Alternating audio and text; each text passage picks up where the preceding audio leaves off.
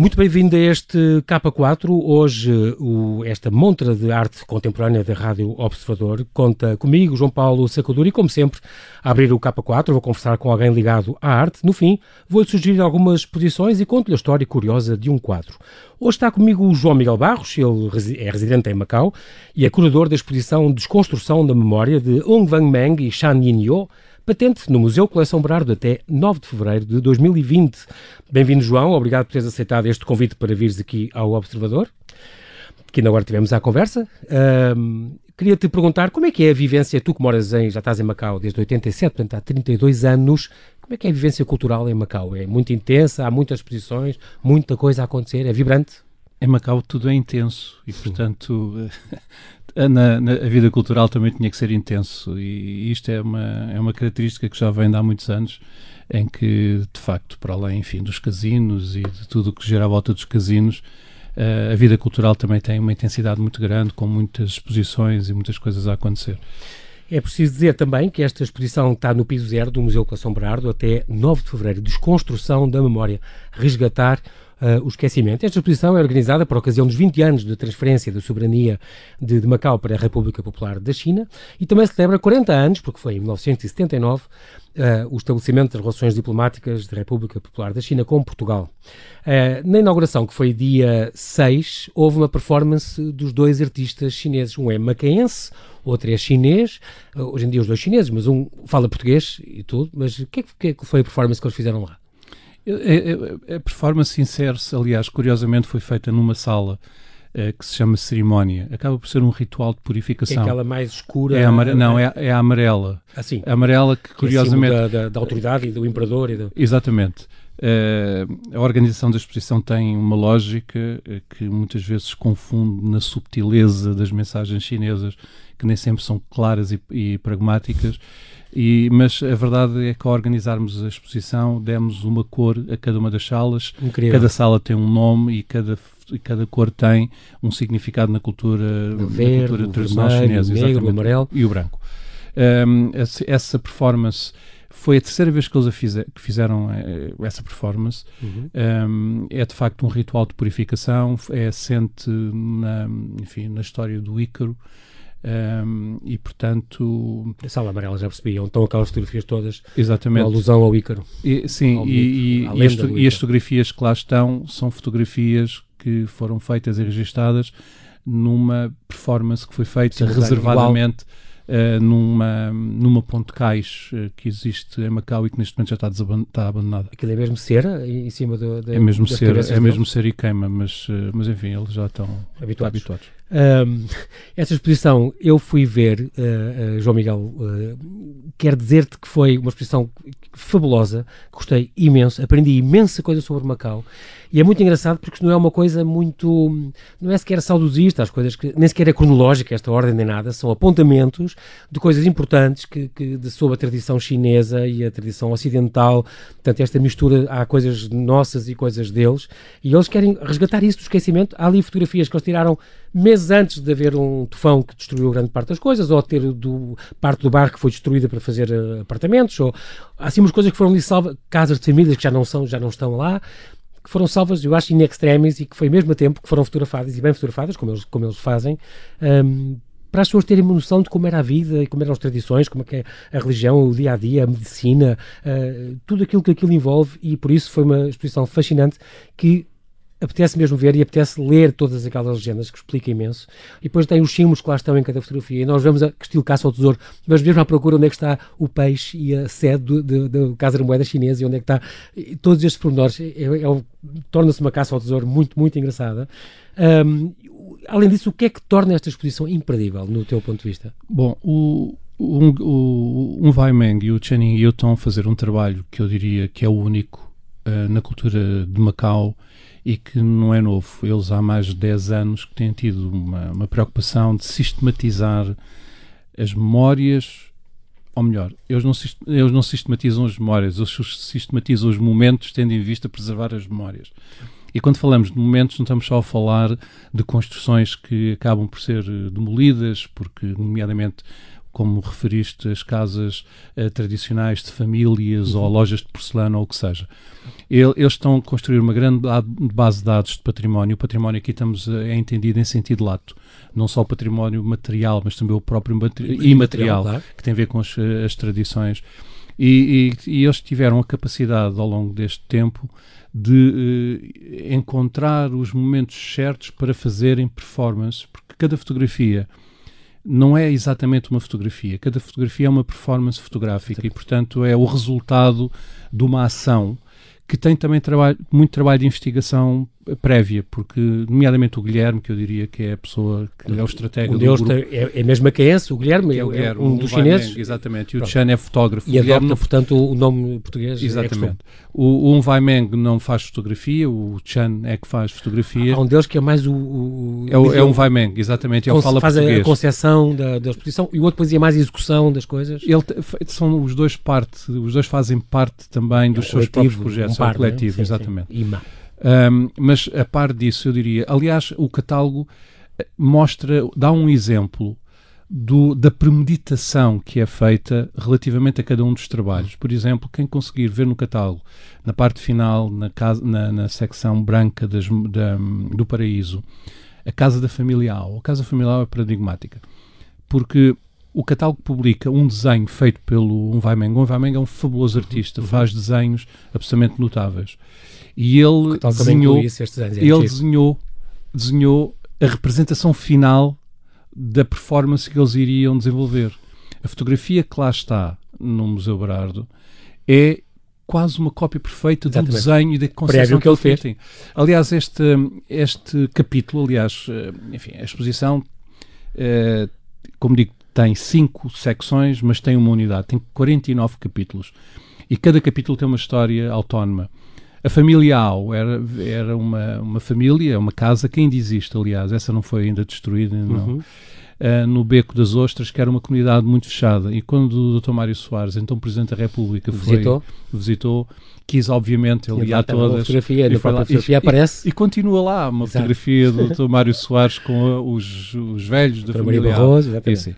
E, portanto, um, ah, essa, essa história é, é paradigmática para se perceber o, o, nível de preparação que eles têm em relação a todos os trabalhos que fazem. E é muito engraçado porque, por um lado, estas fotografias, estes trabalhos, porque isto tem esculturas, tem instalações, tem, tem, tem este templo gigantesco, sim, e vídeos, tem este, este templo gigantesco que eles fizeram em bambu. Em, em bambu. Eles usaram os mestres do, do bambu. Eh, Sim, nós trouxemos, trouxemos dois mestres de bambu para fazer aquilo, aquele, Tem 7 metros de altura, é uma Sim, coisa gigante. É. Uh, que no fundo também é uma homenagem àquela capela do fundador, no Museu da Batalha, aquela capela ortogonal, é, é muito bonito. Uh, e embaixo também tem um corpo, tem um. As pessoas têm que ir ver, aquilo vale a pena. É, é difícil de escrever, é uma coisa muito visual, mas é incrível a simbologia daquilo, como aquilo está muito bem concebido. Por um lado, eles e também nas fotografias documentam a realidade, mas por outro lado reinventam, porque eles também põem coisas novas e também eles eles, próprios entram nas fotografias e agem e encenam a coisa e, portanto, contam esse, esse olhamos para o passado, mas uh, também tem modernidade, também tem a linguagem deles, também tem o ponto de vista deles, claro. Por isso, por isso é que a exposição não é documental, quer dizer, por Exato. isso é que a exposição é uma, é uma exposição de arte pura e dura, pura e dura. porque há essa, essa uh, há esse reinventar da realidade, mas há acima de tudo também o registar do passado.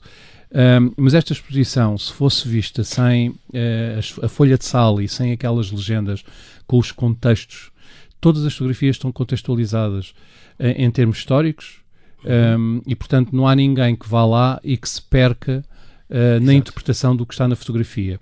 E, e, isso é um elemento importante. É um grande um mérito nesta exposição. E foi um dos trabalhos que realmente deu muito trabalho. E estes textos dão muito trabalho, mas é, foi importante muito importante para conseguir perceber aquilo tudo e conseguir ler aquela exposição como deve ser vista e como deve ser lida e interpretada, um, perceber aquelas histórias e eu vi-me obrigado a ler mesmo aquilo que quero saber. Aquilo está muito bem montado e, e, pela primeira vez fui obrigado a ler uma legenda que é grande em cada imagem, mas que, com a história toda e porque é que é assim e o que é que acontecia e aprendi imensa coisa sobre aquilo por exemplo, na, na, primeira sala da memória fala daquela aquele, fotografia da cruz. A cruz, que fala da, é, uma fotografia, é uma fotografia muito bonita e simboliza aquilo que existiu no século XIX em Macau. O tráfico de culos. O tráfico de culos, que eram... Os culos eram escravos. Eram, eram escravos, basicamente eram escravos. Que eram levados, eram aprisionados em Macau e Macau servia de ponto de partida para a exportação, entre aspas. É incrível, porque isto foi abolido há 140 anos. Há, foi em 1974. Há, há muito pouco tempo. Um, no e, ano anterior haviam 300 barracões, portanto, 300 estas casas e, dos porcos. E 30 mil, e 30 mil pessoas envolvidas, envolvidas nisto. E, portanto, era, tinha uma dimensão absolutamente assustadora. E, de facto, o governador de Macau, devido a muitas pressões que existiam na altura, acabou por abolir o tráfico de culos. E essa fotografia que é justamente o primeiro capítulo da, da exposição, que se chama Cruz, conta uma história muito engraçada. Um, que era que foi o seguinte: um, havia muitas formas de separar um barracão. Os chineses, como disseste, chamavam os barracões a casa dos porcos. Uh, quando nós vamos ver as, os nossos estudos de história, normalmente o que se fala é nos barracões. E havia muita forma, como disse, de uma pessoa ir lá parar. E naquele caso. Até por rapto?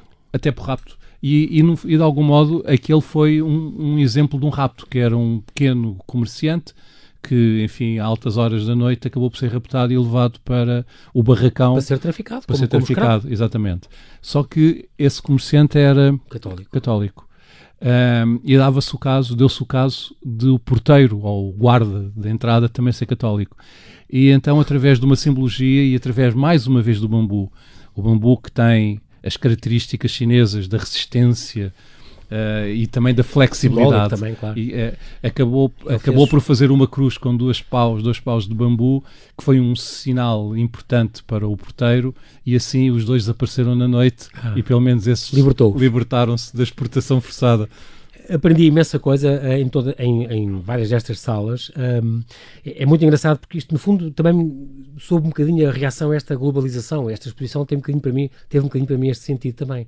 No mundo em que cada vez mais as coisas estão todas iguais, e quiseram identificar muito as coisas muito específicas daquela zona do mundo e daquele pensar e daquela mistura com o ocidental, oriental, ocidental, tem muito essa, esse sincretismo Mas as também. pessoas, é preciso também ter algum cuidado. Salvaguardar porque, esta memória. Sim, é verdade. Nós, a nossa memória é um pouco como fosse, como ser uma, como se, como se fosse uma caixa de vidros partidos.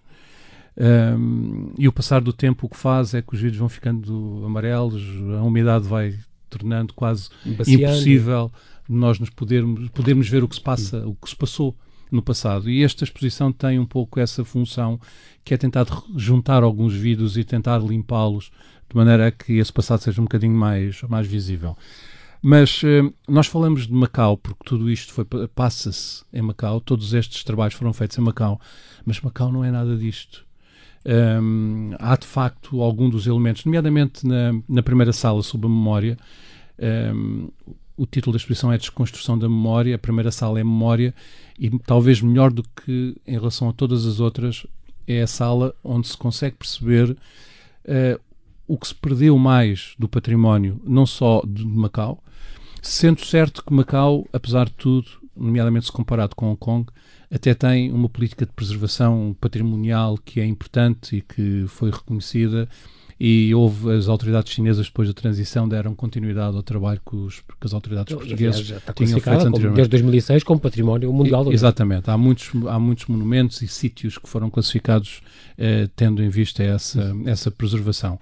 Mas Macau de facto não é aquilo, portanto é como dizem os próprios artistas no texto que escreveram para o catálogo, não venham ver esta exposição na tentativa de ver o que é que é Macau, porque Macau é uma, coisa, uma realidade completamente diferente. Diferente. Aprendi imensa coisa, nós estamos mesmo a terminar, aprendi imensa coisa nesta exposição, a questão do, do, do, dos, além dos barracões que já falámos, mas a parte do ano do cão, as notas que o banco chinês emite sobre o ano do cão e como essas notas são valorizadas, portanto, o que é que eles fazem para isso, a parte da, da fonte de São Francisco, que e, da, não, e as tradições, as tradições que existem, nomeadamente uma, uma presença muito forte nesta exposição uh, gira à volta do bambu. Aliás, a minha ideia inicial que eu propus aos artistas e tinha sido na altura aceite era fazermos uma grande construção de, de um andaime, uma estrutura de andaime de bambu dentro da, do, do, museu.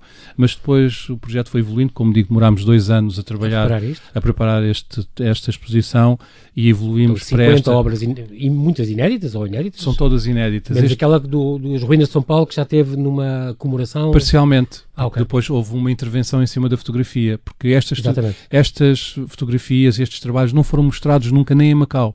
Aliás, o trabalho que eles faziam, havia uma certa clandestinidade, digamos, no trabalho, porque era um acumular de experiências para que um dia talvez fosse possível um, abrir a caixa e mostrar alguma coisa de novo.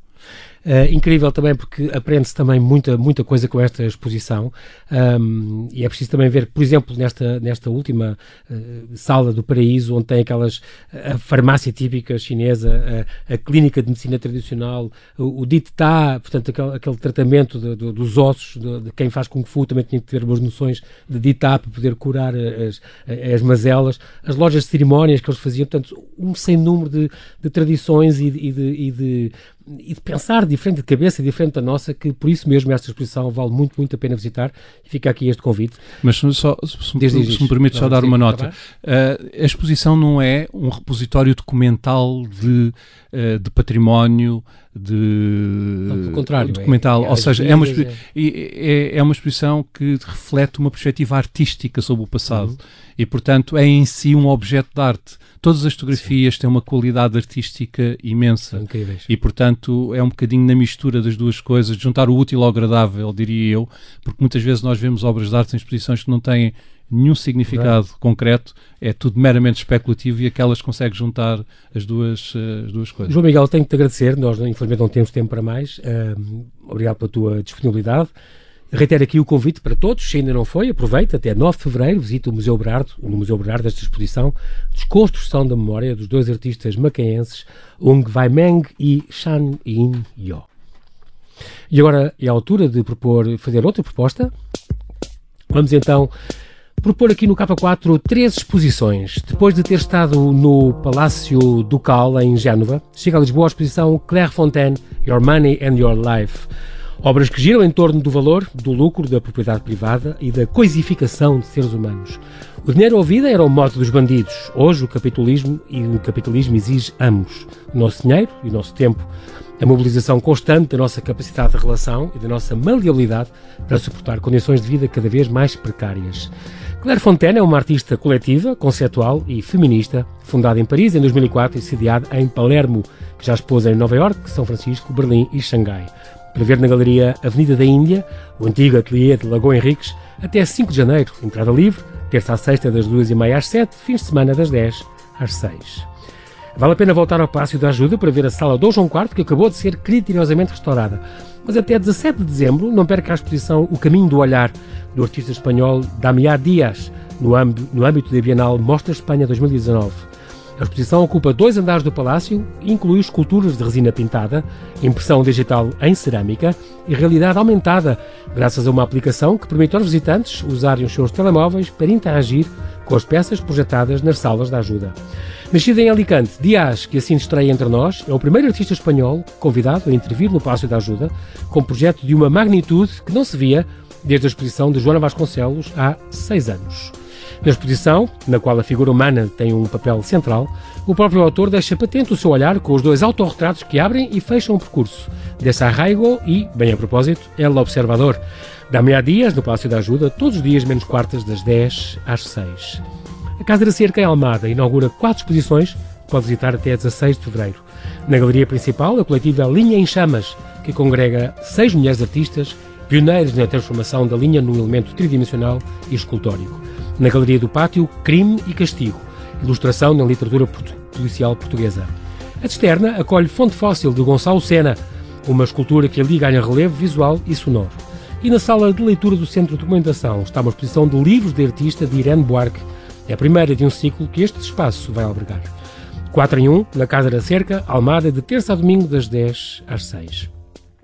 E na sequência das histórias de quadros famosos desaparecidos, temos contado histórias de muitos que o são por roubo, esquecimento ou por ignorância. Mas este é o primeiro que esteve escondido por decência. Com efeito, um genuíno Tiepolo apareceu há uns anos no sótão de um castelo francês. Retrato de mulher como Flora é uma pintura a óleo sobre tela, realizada por Giovanni Tiepolo, representando a ninfa Flora. O quadro mede 88 por 70 centímetros e pensa-se que será um de uma série encomendada em 1760 pela Imperatriz Isabel Petrovna da Rússia, que, e crê-se também que o modelo é Orseta, a filha mais nova de Tiepolo. A obra estava escondida no sótão de um castelo francês desde o século XIX, pois terá sido considerada pouco apropriada pelos avós dos atuais proprietários por mostrar pele a mais, que é como quem diz, um seio nu. Nascido em Veneza nos finais de 600, Giovanni Battista Tiepolo ganhou fama pelos frescos que pintou em igrejas e palácios em Itália, Alemanha, Suíça, Rússia e Espanha. Em 1761, Carlos III de Espanha contratou para decorar os quartos do novo Palácio Real em Madrid, cidade onde o pintor acabou por morrer oito anos mais tarde. O quadro encontrado em 2008 foi vendido na Christie's de Londres por 3,3 milhões de euros, um valor recorde para todas as obras do mestre italiano no Rococó. Há dois anos voltou a ir a leilão, mas desta vez na Sotheby's londrina, mas não passou dos 2,8 milhões de euros. Em apenas nove anos, um seio nu desvalorizou meio milhão de euros. É tudo por hoje. Bom fim de semana, boas exposições. Eu sou o João Paulo Sacador e conto consigo no próximo K4, aqui na Rádio Observadores.